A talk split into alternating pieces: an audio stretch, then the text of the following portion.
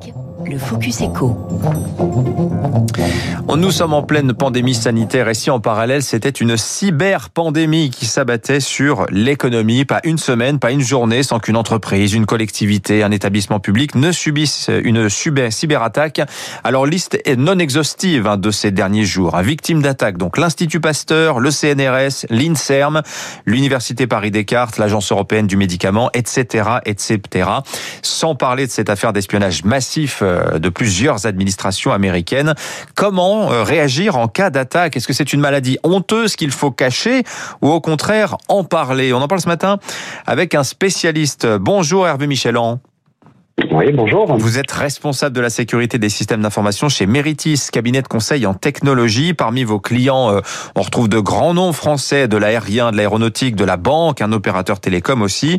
Euh, le patron de l'Agence nationale de, la sécurité des systèmes informatiques évoquait ce chiffre, euh, multiplication par 4 du nombre de cyberattaques l'an dernier. Est-ce qu'on quantifie les dommages à ce jour, Hervé Michelan au niveau des dommages, hein, oui, il faut, comprendre que la cybercriminalité aujourd'hui rapporte énormément d'argent à tout un, ensemble de groupes mafieux euh, qui ont transformé leur activité justement par rapport à la cyber. C'est un moyen beaucoup plus facile d'obtenir de l'argent, très rapide. Euh, il y a un retour sur investissement qui est colossal. Aujourd'hui, les enjeux par rapport aux entreprises, ils sont effectivement sur financiers, des enjeux d'image de marque, hein, il peut y avoir également des enjeux de type réglementaire quand vous travaillez dans le domaine de la santé. Euh, si à un moment vous n'avez pas su protéger le patrimoine d'information qui vous a été confié, euh, l'autorité dont vous dépendez peut derrière vous sanctionner. Donc voilà un petit peu ce à quoi vous vous exposez. Est-ce qu'il faut en parler? Est-ce que vous recommandez à vos clients de faire publicité hein, d'une attaque? Euh, Normalement, ils y sont tenus. Hein. Une entreprise est obligée de dire quand elle est victime d'une cyberattaque. Oui, il y a deux choses. La première, c'est effectivement le RGPD vous impose de communiquer du moment où le piratage est susceptible d'avoir mis, euh, d'avoir exposé des données à caractère personnel. D'accord? Donc ça, c'est effectivement une première obligation. Au-delà de ça, euh, je conseille toujours effectivement de remonter le cas aux autorités, notamment à l'ANSI, vous en avez parlé, qui fait un travail absolument extraordinaire auprès des entreprises. Le simple fait de, communiquer, de rentrer un petit peu dans les statistiques, malheureusement, permet derrière à des groupements comme l'ANSI d'obtenir plus de moyens, de sensibiliser les entreprises, les pouvoirs publics sur ce véritable fléau. Donc il est, oui, important d'en parler. Et il n'y a pas de honte à avoir. Aujourd'hui, il y a une véritable disproportion entre les moyens dont disposent les attaquants et les moyens dont disposent beaucoup de TI ou d'administration. Donc à un moment, il faut aussi savoir en, voilà, en parler. Est-ce que les attaques euh, menées par ces cybercriminels, Hervé Michelan, est-ce que ces attaques sont ciblées ou bien est-ce que ça se fait un, peu au petit bonheur la chance? Les deux, j'ai envie de vous dire. Si vous êtes dans des secteurs d'activité un petit peu sensibles en ce moment, comme la santé, comme la défense, vous faites régulièrement l'objet d'attention euh, de groupements spécialisés, notamment qui vont piller vos données pour les revendre, soit des sociétés concurrentes ou dans le cadre de tensions entre certains pays. Il y a aussi une, guerre, entre une guerre de l'ombre hein, euh, entre certains pays.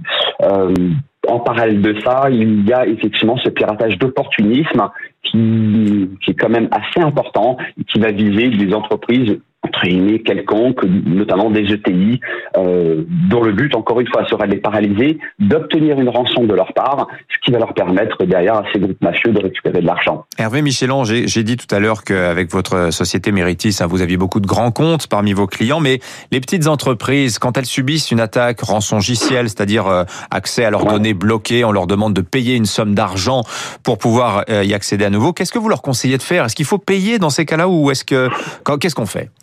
C'est une bonne question et qui est très sensible. Euh, deux visions s'opposent. La première dira il ne faut surtout pas payer, vous allez alimenter un système mafieux euh, qui va inciter finalement ces gens-là à, faire d'autres attaques.